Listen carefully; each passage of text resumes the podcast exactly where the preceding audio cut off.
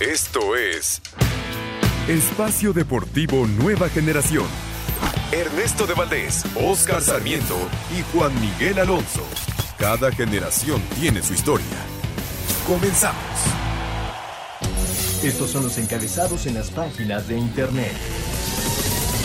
Universal.com.mx, Johan Vázquez no va con la selección mexicana, Tata Martino llamaría al Cata. A falta de que se haga oficial, el defensa central Johan Vázquez no asistirá a la convocatoria de la selección nacional para los partidos eliminatorios entre Jamaica, Costa Rica y Panamá.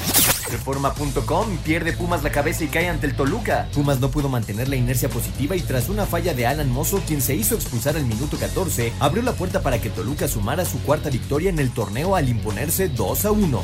Mediotiempo.com apareció el machín. El domingo arrancó bien para los mexicanos en el fútbol europeo luego de que Edson Álvarez anotó su primer gol de la temporada 2021-2022 con el Ajax en una jugada polémica que tuvo que ser revisada en el VAR. ESPN.com.mx Jack Rowe, presidente del Comité Olímpico Internacional, fallece a los 79 años. El expresidente del Comité Olímpico Internacional, el belga Jacques Roque, falleció este domingo a los 79 años, según anunció ese organismo. Adevaldez.com Jaguares derrota a Vaqueros en el último día de la pretemporada. Los Jaguares de Jacksonville derrotaron 34 a 14 a domicilio a los Vaqueros de Dallas en el último día de pretemporada de la NFL.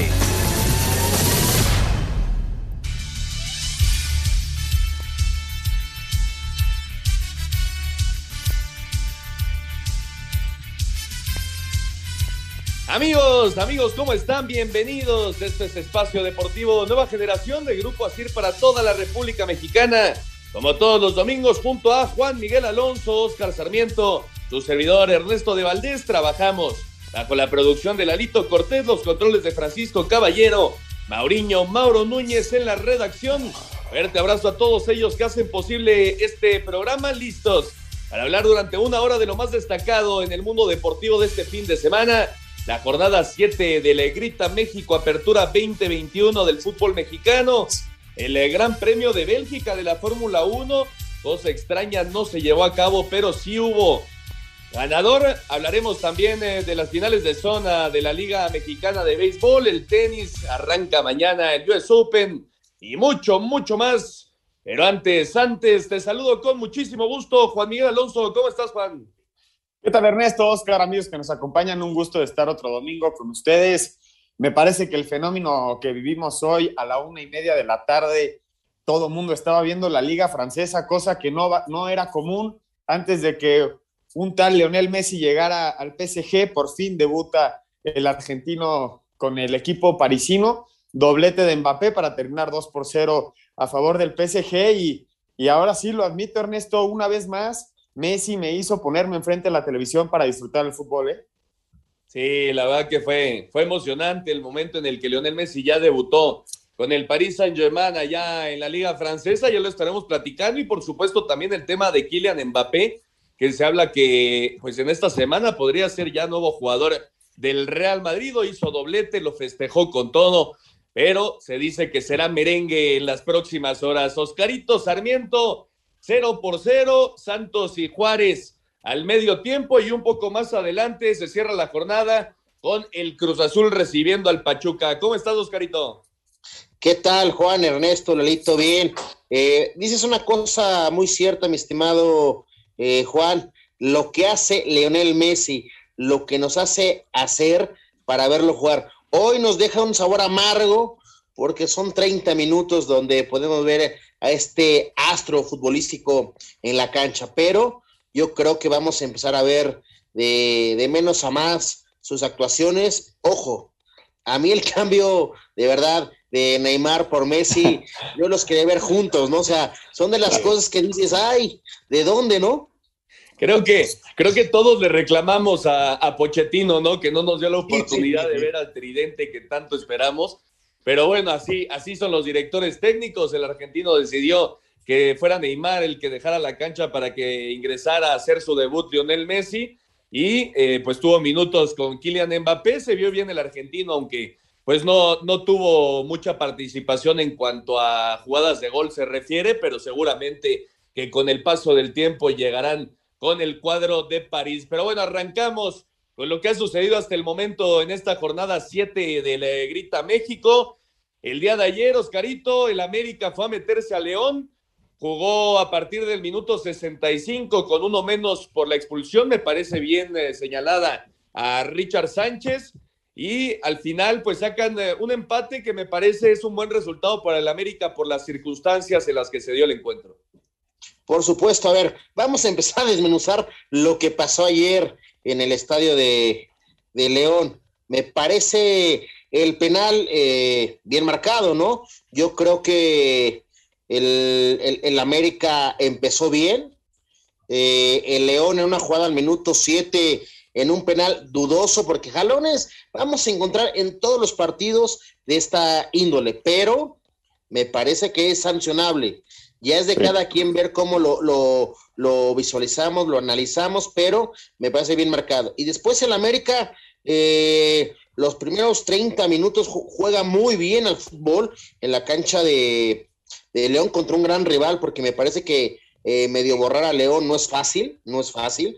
Y después el América se empieza a equivocar en la zona de definición, porque tuvo para poner el 2-0, después el 3-0, y en un contragolpe muy dable, muy dable para, para hacer terminar la jugada en gol, es donde se equivoca. El León eh, hace un buen trazo largo, un buen control, y es donde Dávila pone al minuto 26 el, uno por uno, y después el partido, me parece que el primer tiempo, después del, del, empate, León es superior al América, y sí se mancha el partido con expulsión, que para mí es muy bien eh, sancionada esa roja, y el América se sabe encerrar bien atrás para aguantar el marcador, el tiempo y sacar un, buen resultado para que lo mantiene como líder absoluto y sacando una buena ventaja de tres puntos eh, a los demás equipos, ¿no? Que lo vienen persiguiendo. Sí, justamente, Juan, son uno y dos de la tabla en este momento. El América es líder, León es segundo. Y el día de ayer, eh, ya lo hizo Oscarito, en los primeros minutos bien, el América llega esa pena máxima que a mí también me parece que sí es penal. Eh, lo cobra bien Emanuel Aguilera al 10, después lo empata Dávila y viene la expulsión de Richard Sánchez y entonces sí, ya esos últimos minutos del partido, pues fue totalmente el balón para León, pero la realidad es que nunca se sintió pues un peligro latente, ¿no? En la portería de, de Paco Memo Ochoa y me parece que mucho pasa por lo que hizo Solari con los cambios, ¿no? Eh, después de la expulsión, eh, hubieron como cinco minutos en donde no podía hacer la sustitución y ahí fue donde León se vio un poco más peligroso, pero en cuanto hizo los cambios eh, y cuando ingresó ya Mauro Laines, entró también Madrigal, me parece que ahí fue cuando, cuando ya pues neutralizaron por completo el ataque de, de León obviamente ya sin oportunidades tampoco el conjunto americanista, pero sabiendo que con la expulsión era un buen, un buen resultado ese uno por uno.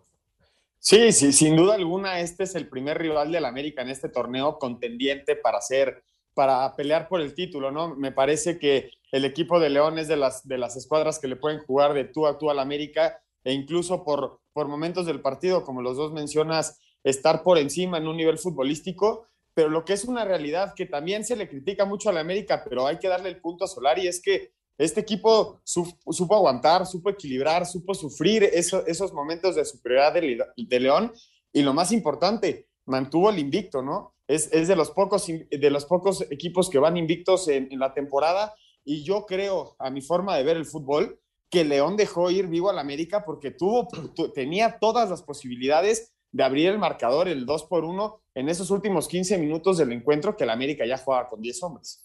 Pero son esos partidos extraños en donde pues uno sale con un mal sabor de boca, ¿no? Que es el León en esta ocasión de jugar con 10, pues prácticamente 25 minutos y no lograr, no, no lograr hacer una anotación y el América pues sale contento con, con el empate. ¿Ibas a decir algo, Oscarito?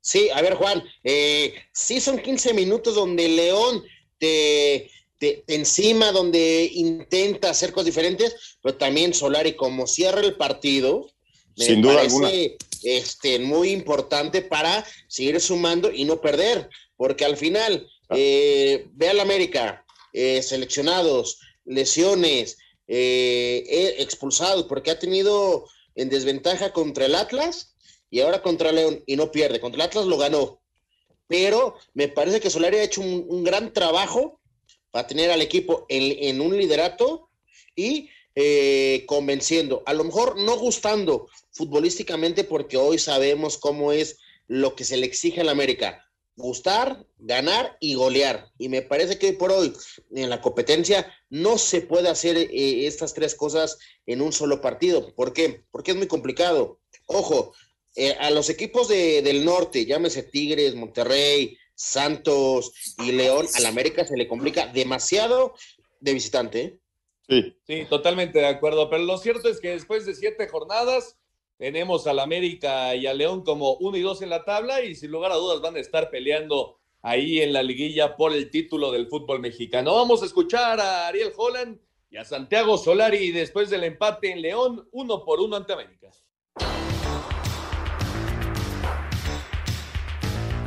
El América salió de León con un empate a uno a pesar de quedarse con un hombre menos tras la expulsión de Richard Sánchez al 64 y un dominio de los Esmeraldas quienes padecieron la falta de eficacia en la ofensiva. Aunque el técnico de León, Ariel Olán, se fue satisfecho con lo mostrado por sus jugadores, consideró que merecían más en cuanto al resultado. Y estuvimos cerca, eh, tuvimos dos o tres jugadas muy claras de gol y no las pudimos cristalizar y creo que la sensación con la que me voy es positiva y creo que en cuanto al resultado del partido, si hubiera tenido que haber un ganador, me parece que nosotros deberíamos haberlo sido. Por su parte, el técnico de las Águilas, Santiago Solari, se fue satisfecho con el desarrollo del encuentro. A mí me ha encantado, he disfrutado del partido. A veces en, en altas competiciones es difícil disfrutar de los partidos, ¿no? Pero lo, he podido disfrutar, me ha gustado. Incluso yo creo que a los espectadores, o eso espero, ¿no? Me, me parece un partido muy rico y felicito a los jugadores y a su trabajo, porque no es, no es sencillo jugar, jugar tanto tiempo con un hombre menos y hacerlo con, con la solvencia que lo han hecho hoy. Para Sir Deportes, Axel Toman. Perfecto, muchas gracias Axel Toman. Ahí está la información. Por cierto, al minuto 51, una durísima entrada sobre el Mudo Aguirre, a ver si no lo tronaron. Está revisando el árbitro del VAR para ver si es expulsión. A mí me parece que el equipo de los Bravos de Juárez se va a quedar con 10 hombres, pero bueno, ya les estaremos platicando. Y la polémica, Juan, pues se dio en Guadalajara con las Chivas. Falló Sendejas un penal bien marcado por el, árbitro central en el primer tiempo lo voló, lo cobró muy mal, es la realidad del eh, mediocampista del Necaxa. Después vino el gol del conejito Brizuela, un poco antes de acabar el primer tiempo, lo empató el exatlantista Luis Arcadio García al 53 y la polémica vino ya después del minuto 90. ¿Te parece penal? A mí me parece que no es penal, pero sí está bien repetido ya eh, cuando Malagón había hecho la tajada, creo que sí se adelanta, pero la realidad es que el penal a mí me parece sumamente rigorista, Juan. Comparto, comparto contigo la idea, Ernesto, se me hace un penal sumamente rigorista. Mencionaba Oscar al inicio de su comentario del América que siempre ha, ha, habido este tipo de contactos dentro del área y sí me parece excesivo el marcar un penal y más de qué forma, ¿no? Quizás sea un penal que le salvó la cabeza a Bucetich porque ya, ya corría este, ya, ya, corría bastante peligro el equipo de, de, las Chivas al minuto 96 empatando contra Necaxa y todo el mundo sabía que este resultado posiblemente daba la salida al técnico de Chivas. Me parece que fue un milagro para, para el equipo de, del Guadalajara esta acción arbitral, pero también mencionar el primer tiempo del Necaxa, ¿no? Totalmente el mundo al revés. Cuando un equipo como las Chivas necesitaba ganar necesitaba ir por el partido. El primer tiempo el Necaxa le pasa por encima a un punto donde se pudo haber ido 2 por 0 arriba en el, en, el, marcador, solo que no tiene la contundencia para poder terminar las jugadas. Y cuando mejor jugaba el Necaxa, viene el gol de, viene el gol de las Chivas. Pero lo cierto, Oscarito, es que todos sabemos que Bucetich es un buen técnico, eso no, no hay ningún, ni ninguna duda, ¿no? Y por eso ha sido campeón eh, pues en tantas ocasiones en el fútbol mexicano pero este equipo de Chivas, a pesar del resultado, no juega nada. A ver, mira, Ernesto, me parece que hay que hacer un buen eh, desglose de, de, lo sucedido ayer en la cancha de, de, Chivas, pero si quieres, al regresar del corte lo, lo desmenuzamos bien. Eh, vamos a ir a un corte y regresando seguimos platicando de la victoria de Chivas. Por cierto, el árbitro eh, central ya expulsó al jugador de Juárez, así que en el minuto 53, los Bravos tienen un jugador menos ante Santos. Regresamos. Espacio Deportivo Nueva Generación. Un tuit deportivo. Arroba NFL, J.K. Dobbins de los Ravens sufrió un desgarro de ligamento cruzado anterior y estará fuera la temporada.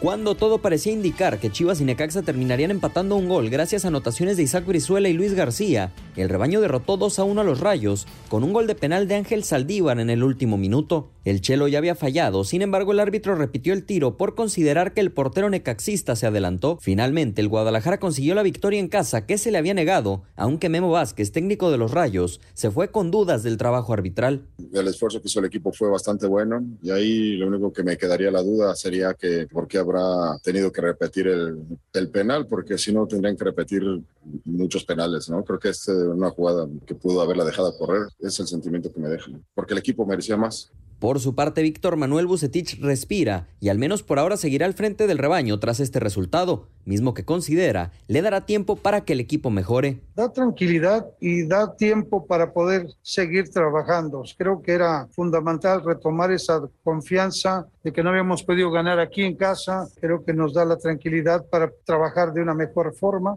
con esta victoria, Chivas llegó nueve puntos, mismas nueve unidades del Necaxa, ambos en zona de reclasificación. Tras el receso por fecha FIFA, los tapatíos visitarán a Pumas y los Rayos a Querétaro. Para hacer deportes desde Guadalajara, Hernaldo Moritz.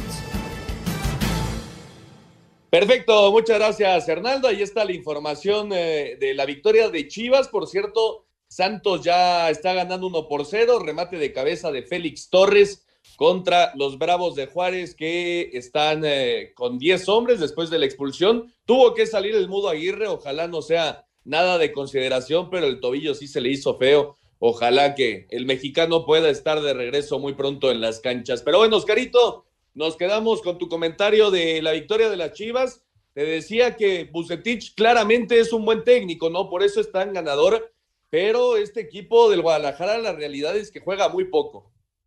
Mira, eh, vamos a empezar a hablar del técnico. Me parece que es eh, uno de los mejores técnicos mexicanos, eh, con títulos, con gran andar en el fútbol mexicano, que tiene vida en, en, el fútbol mexicano. Dos, las Chivas. Ay, digo, yo creo que el día al día, el entrenamiento, esto y lo otro, eh, sabe lo que tiene. No creo que sea un mal equipo, un mal plantel, eh, la Chivas del Guadalajara, pero en la cancha eh, se, ve lo, lo, contrario. Un equipo eh, a veces sin idea, sin llegar a cuatro pases seguidos, y lo que falla, cómo regalan goles. Bucetich también no puede repetir un, un once ideal porque el plantel se le va cortando. Vemos que, que lleva un rato de no invertir en jugadores después de la llegada de Ricardo Peláez al Chiverío, donde invierten mucho dinero y los jugadores no responden. Entonces, no sé si es un tema de directiva de jugadores o de cuerpo técnico. Ayer ganar al minuto 103 me parece excesivo y más cuando tienes un mejor plantel que el rival. Sí, eh, en, el análisis te puedo decir que Chivas en posesión tiene más este poder ofensivo, pero en el resultado lo vemos, iban 1-1 al minuto 95, que es donde cuando se marca el penal, y al 103 por un doble este repetición de penal lo puede ganar con el gol de Saldívar, me parece preocupante y ocupante. ¿eh? Sí, totalmente de acuerdo, pero bueno, como fuera, pues estos tres puntos son auténticamente aire puro para Víctor Manuel Bucetich, que ya decía Juan, pues con estos tres puntos no pueden correrlo, ¿no? Esta semana veremos qué va pasando en el torneo, pero al momento creo que, que el Rey Midas se quedará todavía con el Guadalajara. Y bueno, el día de hoy por la mañana en la bombonera, Juan, el Toluca derrotó dos por uno a Pumas, tres expulsados por parte del equipo de Andrés Lilini, Mozo al 15, García al 75 y Dineno ya al final del partido por ir a reclamar. Los goles fueron eh, de Dineno justamente al 8 de penal y después Zambuesa lo empató al 19 y por parte del Toluca también se fue expulsado, eh, no, perdón, Alexis Canelo hizo el, 2 por 1 al 70 con un auténtico golazo de taconcito, pero bueno, los, los Pumas mal y de malas, Juan, después de, que la semana pasada habían sacado un buen resultado, pues ahora regresan a su triste realidad en este torneo. Sí, los Pumas mal y de malas, pero muestran una nueva cara. Este inicio de partido, aunque sea, se van arriba en el marcador 1 por 0 y después viene la respuesta del Toluca, que ha sido esa respuesta que le caracteriza al equipo choricero de darle la vuelta al marcador. Impresionante lo, lo de Rubén Zambuesa en este partido y, la parte ofensiva del Toluca, qué buen funcionamiento tienen sus tres volantes ofensivos, Rubén Zambuesa y este Kevin Castañeda, se aventó un, un partidazo, además de lo de Canelo, que empieza otra vez a, hacer goles. Me parece que el equipo del Toluca de repente muestra armas bastante fuertes, guardando proporciones, porque también Pumas es un equipo que está totalmente a la deriva, nada más suma una victoria en el torneo, otra vez vuelve a perder en esta, en esta jornada. Ya no tiene a su director deportivo, me parece que Pumas anda mal y de malas, pero lo que muestra en el primer tiempo, Ernesto, me parece que es algo que le podría dar un poco de calma a los aficionados, porque creo que sí fue otra cara de Pumas el primer tiempo contra Toluca. El, el Toluca se vuelve un equipo muy fuerte en casa, eso sin lugar a dudas, pero este equipo de Pumas, que ya dice Juan, eh, Oscarito, perdió a Chucho Ramírez a mitad de semana, a su director deportivo, algo que a mí me parece muy extraño, ¿no? Que a mitad de temporada, apenas en la jornada, pues después de seis, de las seis, antes de iniciar las siete, un eh, presidente deportivo presente su renuncia a un equipo de la Liga MX, a mí me parece sumamente extraño, pero bueno, lo perdieron, esa es la realidad. Y ahora, después de, de ganarle al Puebla en Ciudad Universitaria, vuelven a caer y ahora Lilini además no va a contar con tres jugadores para la próxima jornada. En fin, Pumas anda muy mal, eh, Oscarito.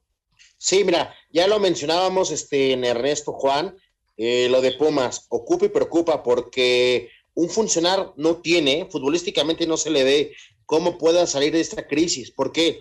Eh, porque el plantel es muy corto, hay que decirlo, ¿no? Hoy, este, en el minuto 8, Dineno convierte el penal eh, bien marcado, una gran jugada de Dineno que le comete el penal en ese recorte. Y después lo que hace Rubén con el Canelo es un, es un Toluca que tiene diferentes y es un tipo, es un equipo que sabe ganar con esos jugadores, uno dentro del área y el otro el que te arma. Ojo, a lo que voy. Mozo se regala, no, no, no te puedes regalar en, al minuto 15 con esa expulsión. Dejas a tu equipo eh, muy mal parado. Eh, de verdad, no, no, no, no, no entiendo cómo Mozo se, puede desentender del partido, perder la cabeza de la, desconcentración para dejar a, Pumas con 10. Después, la expulsión del 75, bien expulsado, hombre. Este muchacho Ángel García se equivoca. Y después, de verdad, lo de Dineno al tener el partido, perdón, va en cara eh, a la tripleta arbitral y se mete con el asesor. Lo expulsan porque va e insulta al asesor. O sea, Pumas terriblemente, es una, perdón, una vergüenza futbolísticamente en perder como lo hace, ojo, eh, como lo dijo Juan, el primer tiempo que hace Pumas completo y después con un, hombre menos llamaba la atención, pero no puedes competir 9 contra 11 en, en el fútbol. ¿eh? Y los refuerzos de los Pumas, la realidad es que han sido pues auténticamente unos buenos para nada. Regresando de la pausa, vamos a escuchar a Cristante y Andrés Lilini, pero el Toluca, entonces, Juan, la verdad es que está teniendo un buen torneo, se había caído un poco, pero ahora ocupa la tercera posición y ya lo dicen con jugadores como Zambuesa y Canelo, pues tiene poncho este equipo. Importante que regresó al triunfo, ya sumaba tres partidos sin ganar, una derrota, dos empates, y el que haya, el que haya ganado y haya hecho goles es importante porque es, de los equipos con más goles a favor del torneo. Me parece que es el más goleador junto con Tigres, 12 goles. Y justamente regresando de esta pausa, vamos a hablar de los Tigres, el equipo de Miguel Herrera que tampoco está consiguiendo buenos resultados y aparte tiene muchos lesionados, así que ya lo comentaremos regresando de esta pausa. Regresamos con mucho más aquí en Espacio Deportivo Nueva Generación. Un árbitro divide opiniones algunos se acuerdan de su padre y otros de su madre. Espacio Deportivo Nueva Generación. Un tuit deportivo. Arroba Champions League. Lionel Messi entra en su debut con el París después de que Kylian Mbappé anotara un doblete ganador en Reims.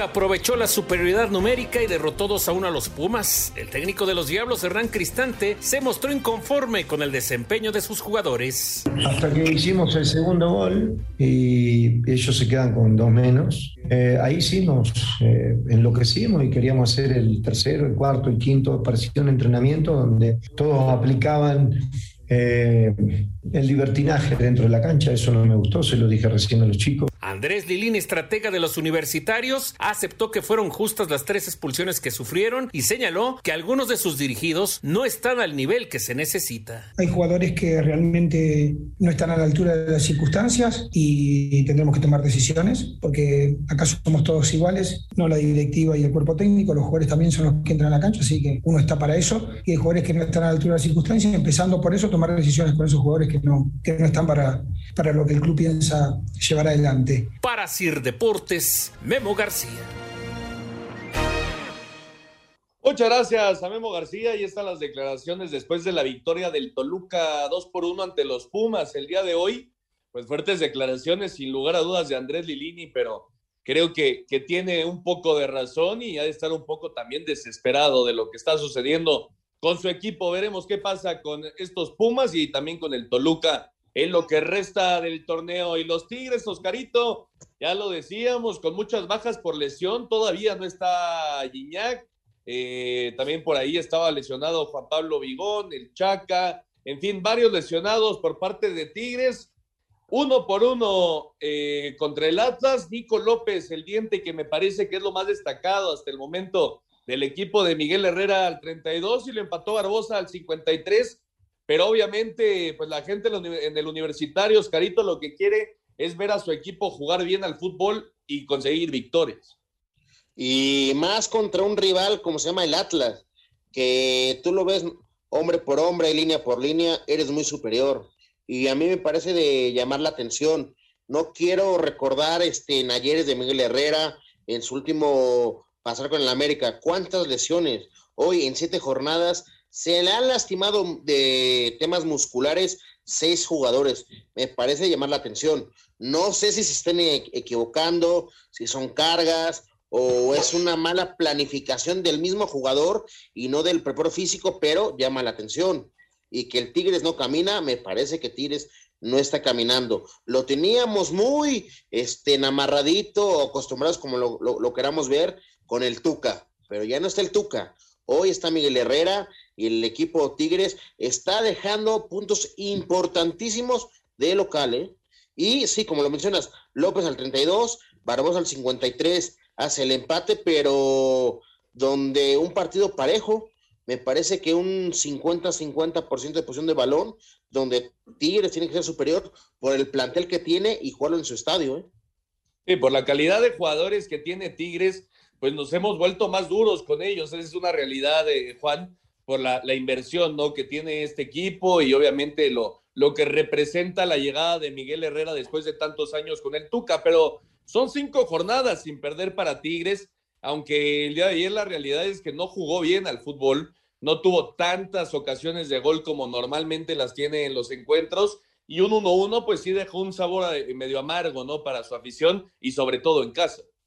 Sí, también esta lesión de Carlos González, pierden a otro delantero, otro gran jugador de Tigres, que uno de los que tiene que levantar la mano para que este barco empiece a ser el equipo que todos esperamos que sea, ¿no? El equipo, como dice Oscar, que guste, golee y gane siempre. Pero también lo mencionas muy bien, Ernesto, es un equipo que suma tres victorias, tres empates, está en la parte alta de, de la tabla, está en cuarto lugar. Entonces empezar a hablar de que Tigres está en un momento complicado el torneo, sí, es cierto, porque los resultados hoy contra el Atlas en el Volcán deberían de ser de tres puntos, pero la realidad es que no pierde, pero el tema de las lesiones sí preocupa muchísimo y sobre todo a su afición, porque ya se lesionó Carlos González, ya se lesionó Guiñac, y pues a este ritmo no se tarda en lesionar el nuevo francés.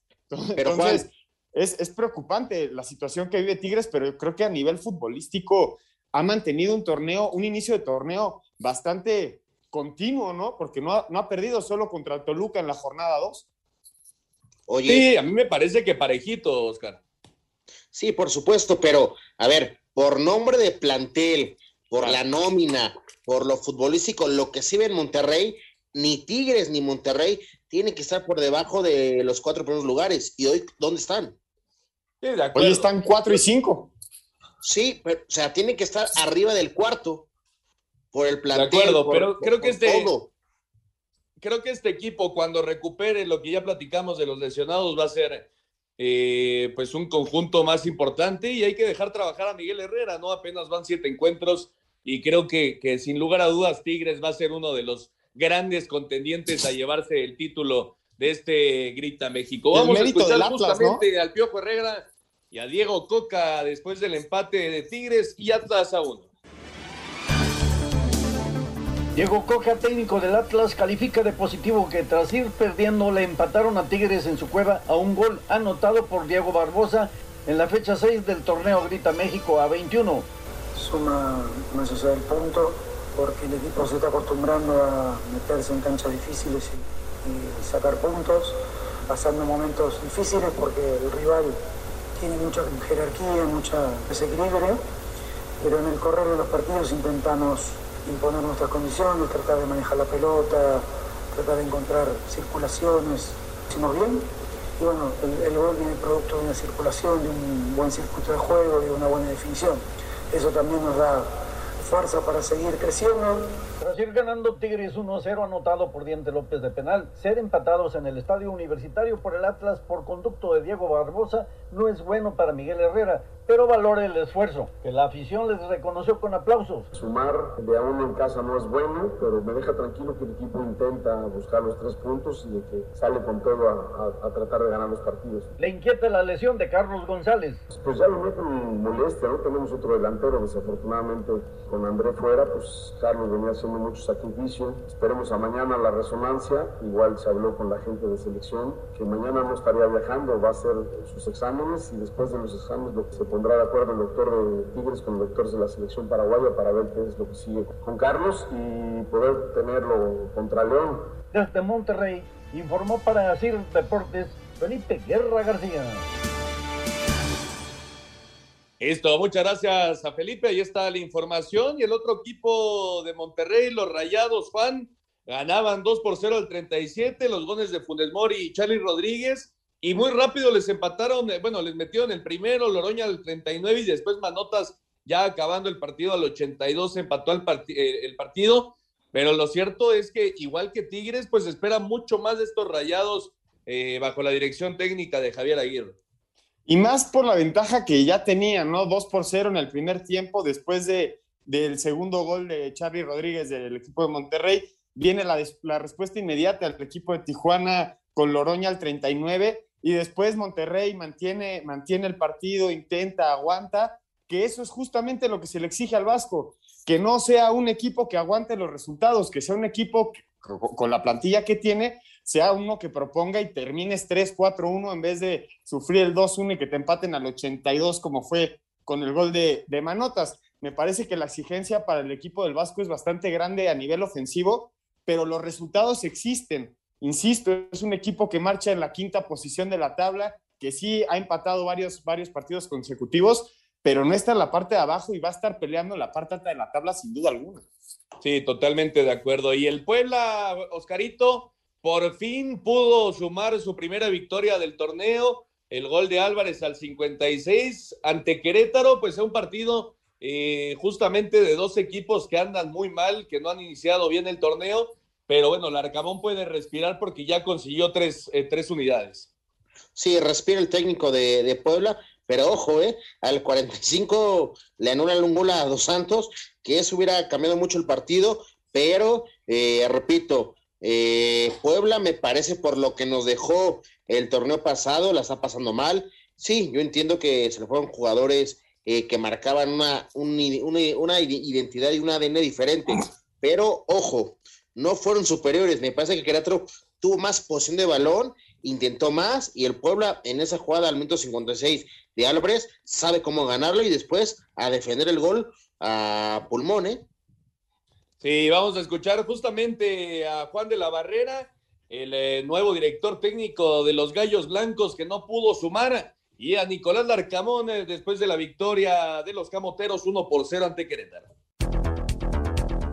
Puebla consiguió su primera victoria en esta apertura 2021 al derrotar en casa un gol a cero al Querétaro dentro de la jornada 7 con anotación de Daniel Álvarez al minuto 55 de tiempo corrido, triunfo del cual habla su técnico Nicolás Larcamón. Hoy el objetivo principal era, era ganar, se consiguió y tenemos en claro de que ahora hay que mejorar, seguir ajustando y seguir también el resultado en todo lo que tiene que ver esos aspectos más emocionales y de confianza surge efecto y es favorable también para todas las ejecuciones, tanto en fase defensiva como fase defensiva. Por su parte, los Gallos Blancos continúan sin ganar. Su nuevo técnico, el uruguayo Leonardo Ramos, no pudo dirigir desde la banca, ya que aún no cuenta con visa de trabajo. En su lugar lo hizo Juan de la Barrera, quien habló de esta derrota. Resaltar la actitud de los muchachos, resaltar un, un buen primer tiempo con oportunidades de gol, un primer tiempo donde el equipo es, es protagonista, genera, eh, mantiene un orden. Lo que sí te puedo decir es que después del trabajo del profesor Leo en dos días presenta un cambio al equipo y será cuestión de tiempo, será cuestión de trabajo para poder revertir esto nada más. Así, Deportes, Gabriel Ayala. Perfecto, muchas gracias a Gabriel Ayala. Ahí está la información. Y Mazatlán San Luis, 2 por 2 Juan. Un partido, la verdad, que fue muy entretenido entre dos equipos, eh, pues son relativamente nuevos, ¿no? El Mazatlán y el Atlético de San Luis. Berterame adelantó al 39 de penal. Después Augusto, eh, Giovanni Augusto lo empató al, eh, ya acabando el primer tiempo, igual por la vía de la pena máxima. Y después viene el gol también de Giovanni Augusto al 89 y Von Berger lo empató al 96. Fue un partido, eh, pues, de ida y vuelta donde se pegaron rápidamente los dos y al final es un empate que, que fue entretenido sin lugar a dudas para iniciar la jornada. Sí, y más cuando ya al 89 ya estaba sentenciado el juego, ¿no? Y el equipo de San Luis le hace la maldad al, Mazatlán al 96 para poder empatarlo. Y los dos, los dos equipos están dentro de los 12 de la calificación. Ernesto Mazatlán suma nueve puntos, pero ya suma cinco partidos sin ganar, tres empates, dos derrotas. Y por parte del equipo de San Luis, sí tiene una victoria en sus últimos cinco partidos, pero tiene tres empates y una, y una derrota. Equipos similares en puntos, me parece que van a, van a terminar calificando los dos porque sí han mostrado una mejora radical del torneo pasado a este. ¿eh? Sí, equipos que son pues parecidos, ¿no, Oscarito? Sí, por supuesto, pero un partido donde tú como local, Mazatlán, tienes que sacar ventaja por lo porcentual, ¿eh? Sí, totalmente, ¿Sí? totalmente para evitar, para evitar pagar esos 120 millones de pesos. Vamos a escuchar a Beñat San José y a Marcelo Méndez después del empate a dos entre Mazatlán y el Atlético de San Luis. Gol de Andrés Bombergar al 95 selló empate a dos entre Mazatlán y Atlético de San Luis en duelo que parecía iba a inclinarse a favor de los cañoneros, derivado del doblete de Giovanni Olivera al 45 y 88. Beñat San José, estratega del cuadro sinaloense, declaró. Todavía no estamos con esa naturalidad, hemos cometido muchos errores en la salida de balón, pero obviamente el córner lo han, lo han ejecutado muy bien. Han las cosas como son, lo han ejecutado muy bien, nosotros hemos descuidado la marca y entonces ellos han merecido bien ese gol, ¿no? Pero quitando ese córner, yo creo que en la segunda parte sí, sí hemos merecido terminar con la victoria. Al tiempo que Marcelo Méndez, timonel potosino. No, creo que no. Creo que el empate no fue justo, creo que merecimos ganar, eh, sobre todo por lo que hizo el equipo en el segundo tiempo. Rescato la valentía del equipo de hasta el final, luchar hasta el final y, bueno, conseguir el empate. Pero creo que el equipo hizo mérito como para ganar el partido. Ambos clubes cierran la jornada 7 con 9 unidades. Asir Deportes, Edgar Flores. Perfecto, ahí está la información y Santos sigue derrotando 1 por 0 a los Bravos de Juárez al 83 allá en la comarca. Juárez que juega ya con uno menos tras la expulsión y a las 8 de la noche Cruz Azul y Pachuca, Oscarito, cierran la jornada. Un buen partido en la cancha del Estadio Azteca. Sí, por nombre entre escuadras eh, llama la atención, pero me parece que Cruz Azul tiene cómo salir adelante y ganar el partido sin problemas. Va a ser eh, un rival incómodo, Juan, sin lugar a dudas, el Pachuca para el Cruz Azul. Sí, sí, sin duda alguna, pero me parece que el Cruz Azul con lo que ha venido mostrando y cómo empieza a enriquecer su fútbol jornada a jornada, va, va a salir con los tres puntos en su casa. Totalmente de acuerdo. El actual campeón recibe la visita de los Tuzos del Pachuca. Vamos a ir a un corte y regresando platicamos del fútbol internacional y nos metemos de lleno ya en otros deportes. Regresamos. Espacio Deportivo Nueva Generación. tuit deportivo.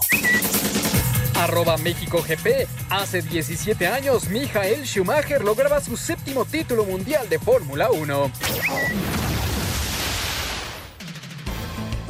En España, jornada 3, Néstor Arejo jugó todo el partido en la derrota del Celta 0-1 ante el Athletic. Andrés Guardado salió de cambio al 70 en la derrota del Real Betis 0-1 ante el Real Madrid. JJ Macías entró al 76 en la derrota del Getafe 1-2 ante el Barcelona. En la jornada 3 de la Premier League, Raúl Jiménez jugó los 90 minutos en la derrota del Wolverhampton 0-1 ante el Manchester United. En la jornada 2 de la Serie A de Italia, Irving Lozano fue titular y salió de cambio al 70 en la victoria del Napoli 2-1 ante el Genoa. Johan Vázquez no fue convocado. En la MLS, Rodolfo Pizarro jugó 67 minutos. En el empate a cero del Inter Miami ante Orlando, Gonzalo Pineda debutó con una derrota como técnico del Atlanta United. Al caer el equipo 0-2 ante Nashville, Jürgen Damm entró al minuto 84. Habla el mismo Gonzalo Pineda. Nos hubiera encantado debutar eh, ganando, pero en mi etapa de jugador debuté y perdí mi primer partido contra Morelia 2 0 en casa también. Y bueno, aún así pudimos llegar a tener una carrera muy bonita de jugador y espero que suceda lo mismo eh, ahora de entrenador. Jonathan Dos Santos salió de cambio al 84 y Efraín Álvarez entró al 74 en el empate a 3 del Galaxy ante el LAFC. Ni Chicharito ni Carlos Vela fueron convocados por lesión. Alan Pulido jugó los 90 minutos en el empate a 1 del Sporting Kansas City ante Colorado en la Eredivisie jornada 3. Edson Álvarez salió de cambio al 84 y marcó el segundo gol del Ajax en la victoria 5 a 0 ante el Vitesse. En Bélgica jornada 6 Gerardo Arteaga jugó todo el partido en el triunfo del Genk 1 a 0 ante el Anderlecht. Los demás jugadores no tuvieron actividad. Así, Deportes Gabriel Ayala. Finalmente se llegó el día y este domingo se dio el debut de Leo Messi con la playera del Paris Saint-Germain en el duelo que le ganaron por 2 a 0 al Stade de Reims en la fecha 4 de la Liga 1. Messi entró de cambio al 66 en lugar de su amigo el brasileño Neymar ante la alegría de más de 20 mil espectadores que se dieron cita en el estadio Auguste Delaun. En total, Leo disputó 24 minutos en los que tuvo 25 toques de balón, intentó 20 pases y acertó el 95% de sus intentos. El técnico del cuadro galo Mauricio Pochettino habló sobre la adaptación que ha tenido el argentino al equipo. Me encontré con un, con un Leo eh, muy motivado. Cada entorno y cada realidad es diferente, por eso no, no se pueden comparar. Así que eh, lo que estamos descubriendo de Leo, un gran profesional, un jugador increíble, que eso no, no, no hace falta decirlo, eh, que se está adaptando muy bien a, a su nuevo compañero, a un nuevo club, a una nueva, a una nueva realidad. El Paris Saint Germain ganó el juego con dos goles de Kylian Mbappé, cuyo futuro en la institución está en duda ante el interés del Real Madrid por sus servicios. Para Sir Deportes, Memo García. Messi debutó con el PSG al entrar de cambio por Neymar en la victoria del cuadro parisino 2-0 sobre Gams. El doblete fue de Kylian Mbappé. Atlético de Madrid dejó escapar la posibilidad de liderato en España al empatar a dos de último minuto contra Villarreal. Real Madrid cumplió de visita 0-1 frente a Betis y Barcelona hizo lo propio en el Camp Nou 2-1 ante Getafe. Habla Ronald Koeman, estratega blaugrana. Muy importante ganar este partido porque me recuerdo año pasado había tres, cuatro partidos puede ser el mismo nivel en una segunda parte donde nos tiramos puntos y esto es muy importante por la actitud del equipo. Psicológicamente es, es, ha sido importantísimo ganar el partido hoy. Aún sin CR7, Manchester United superó 1-0 al Wolverhampton de Raúl Jiménez como titular. Con 10 hombres por la expulsión de Rhys James, Chelsea rescató empate a 1 contra Liverpool, Napoli y Chucky Lozano doblegaron 2-1 a Génova, Milan superó 4-1 a Cagliari, Bayern München goleó 5-0 a Hertha Berlín, mientras que Borussia Dortmund sufrió pero derrotó 3-2 a Hoffenheim con gol de Haaland al 91. A Deportes, Edgar Flores. Perfecto, ahí está completísima la información del fútbol internacional y los mexicanos en el extranjero. Oscarito ya nos va, nos va a dar tiempo de platicar eh, largo y tendido el tema, pero quiero que me contestes con un sí o un no. ¿Kylian Mbappé va a ser jugador del Madrid esta temporada? Sí, seguramente sí. ¿Tú cómo lo ves, Juan? Yo soy optimista, Ernesto. Yo sí lo veo esta temporada con el club merengue. Pues bueno, la realidad es que tendría que ser presentado a más tardar el martes, que cierra ya la ventana de fichajes allá en Europa. Yo también creo que el francés iba a jugar para el club merengue, pero bueno, este, esta este etapa de transferencias nos ha demostrado que cualquier cosa puede pasar. También eh, lo de Ronaldo, ya nuevo jugador del Manchester, eh, Manchester United, regresa eh, pues uno de los hijos pródigos del equipo de los Red Devils, así que pues ha sido un, un, verano movidito en cuanto a transferencias se refiere y veremos qué termina sucediendo con Kylian Mbappé. Ya metió el segundo Santos, 2 por 0 le va a ganar a Juárez eh, allá en la comarca y ya lo decíamos, Cruz Azul Pachuca para cerrar la jornada a las 8 de la noche. Bueno, dejamos hasta ahí el tema de fútbol, nos metemos en otros deportes. El Gran Premio de Bélgica, Juan, la polémica que se armó el día de hoy, por circunstancias del clima no se pudo llevar a cabo la carrera. Creo que hizo bien la Fórmula 1, era muy peligroso, aparte es un circuito donde han habido pues muchos accidentes y la lluvia la verdad es que estaba muy fuerte. Lo que no gustó es que se hayan tardado cuatro horas en eh, dar las tres vueltas correspondientes para así ya poder dar puntos y al final Max Verstappen es el ganador, entre comillas, con su Red Bull, George Russell con su Williams y su primer podio en eh, su carrera es segundo y Lewis Hamilton con su Mercedes fue tercero y el tema del Checo Pérez que se chocó antes del inicio de, de la carrera y entonces se fue hasta el último lugar y se quedó sin unidades. Sí, este gran premio va a pasar a la historia por ser el más corto en todo lo que va de, de las carreras de la Fórmula 1. Lo mencionas bien, cinco minutos, tres vueltas logró dar Max Verstappen, que llega en primera posición, que ya supera el número de podios de, en su historia. Eh, bueno, en, su carrera en la Fórmula 1 ya llega a seis, el máximo que tenía era cinco. Por otra parte, George Russell consigue un podio para, para Williams desde el 2007 en Azerbaiyán, Lance Troll lo había conseguido. Y por otra parte, en el tercer lugar para Lewis Hamilton, que le da una ventaja en, el, en la competencia de constructores. Mercedes suma 310 puntos, punto 5 por estos medios puntos que se otorgaron a los, a los que llegaron los 10 primeros lugares. Y en segundo lugar lo ocupa la posición Red Bull con 303.5 puntos, Ernesto. El checo en el Mundial de Pilotos ocupa la quinta posición, 104 puntos, a cuatro puntos de Valtteri Bottas y muy, muy cerca, a nueve puntos de Landon Norris. Sí, lo bueno es que Bottas y Norris tampoco estuvieron dentro de los diez primeros, entonces no sumaron y ahí se mantiene el Checo Pérez. Por cierto, los puntos pues, fueron a la mitad al ser nada más tres vueltas y tres vueltas donde ni siquiera se pudo rebasar. Así acabó el Gran Premio de Bélgica, posiblemente el más extraño de la historia y tendremos la próxima semana el Gran Premio de los Países Bajos. Vamos a escuchar toda la información de la Fórmula 1. En carrera para el olvido, marcada por condiciones climáticas adversas que se prolongaron por espera de más de tres horas, el neerlandés de Red Bull, Max Verstappen, fue el ganador del Gran Premio de Bélgica, tras finalizar en el primer sitio, luego de tres vueltas de competencia con safety car, esperpento validado por la FIA, que pasó a ser la competencia oficial más corta en la historia de la categoría. Sergio Checo Pérez sufrió accidente en la vuelta de calentamiento y, a pesar de que su coche quedó reparado para salir desde el pit lane, culminó en el sitio 20. Aquí sus palabras. Cometí un error y, y bueno, lo, lo, pagamos caro. El equipo increíble, la verdad que me han sorprendido el día de hoy lo competitivos que son. No se dieron por vencido en ningún momento, arreglaron el coche en cuestión de minutos, cambiaron toda la parte delantera, ya teníamos un alerón nuevo con máxima carga, estábamos listos para ir a correr. Eh, y una pena, ¿no? Que al final no pudimos salir a, a la pista, pero bueno, eh, regresaremos fuertes para Holanda, que es en cuatro o cinco días. George Russell y Lewis Hamilton completaron el podio. El británico de Mercedes continúa líder en el campeonato de pilotos. Asir Deportes, Edgar Flores. Perfecto, muchas gracias Edgar. Ahí está la información de la Fórmula 1 y ahora vamos a escuchar lo que está sucediendo en los playoffs de la Liga Mexicana de Béisbol. Los Toros de Tijuana y los Leones de Yucatán tienen medio boleto para la Serie del Rey después de ganar como visitantes los dos primeros juegos de las finales de zona en la Liga Mexicana de Béisbol. Tijuana en el Parque Panamericano de Guadalajara le ganó a los Mariachis con un sólido picheo en el juego 1 por 4 a 3 y con una ofensiva poderosa en el segundo por 11 a 9. Yucatán con buenas aperturas de sus abridores Joaner Negrín y Radames Liz se impuso a los Diablos Rojos por 7 a 6 en el primero y 6 a 4 en el segundo en el Parque Alfredo Harp Elú. La serie se reanuda en este lunes en Mérida en el Parque Cuculcán y en el Estadio Chevron de Tijuana. Para Sir Deportes, Memo García.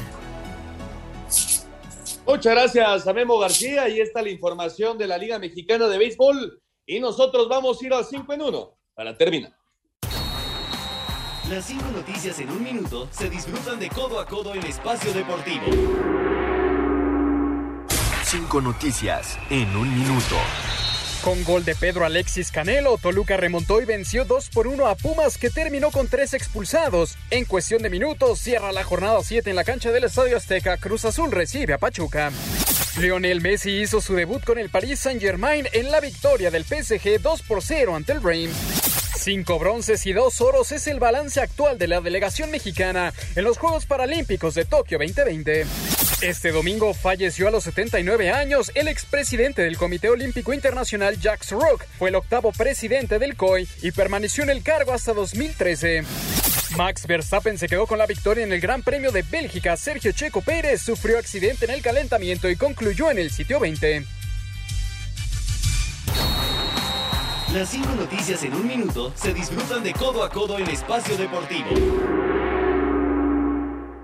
Perfecto, muchas gracias a Mauriño. Ahí está el 5 en 1 para terminar. Por cierto, Mónica Rodríguez acaba de conseguir la medalla de oro número 100 en la historia de los Juegos Paralímpicos para México. Rompió récord del mundo en los 1500 metros. Buenas noticias, sin lugar a dudas, allá en Tokio. Oscarito, nos estamos despidiendo. Vámonos, que tengan buena semana. Saludo fuerte a Daniel Serazo, que nos hace el favor de escucharnos. Vámonos, Juan. Nos vamos, muchas gracias a todos los que nos acompañaron. El próximo jueves México enfrenta a Jamaica a las 9 de la noche. Correcto, inicia ya el camino de la selección rumbo a Qatar 2022. Muchas gracias a todos los que nos acompañaron. Esto fue Espacio Deportivo Nueva Generación. Nos escuchamos el próximo domingo. Que tengan una excelente semana. Hasta pronto. Fútbol, béisbol, americano, atletismo, todos tienen un final. Termina Espacio Deportivo Nueva Generación. Ernesto de Valdés, Oscar Sarmiento y Juan Miguel Alonso. Cada domingo de 7 a 8 de la noche por 88.9 Noticias. Información que sirve. Tráfico y clima cada 15 minutos.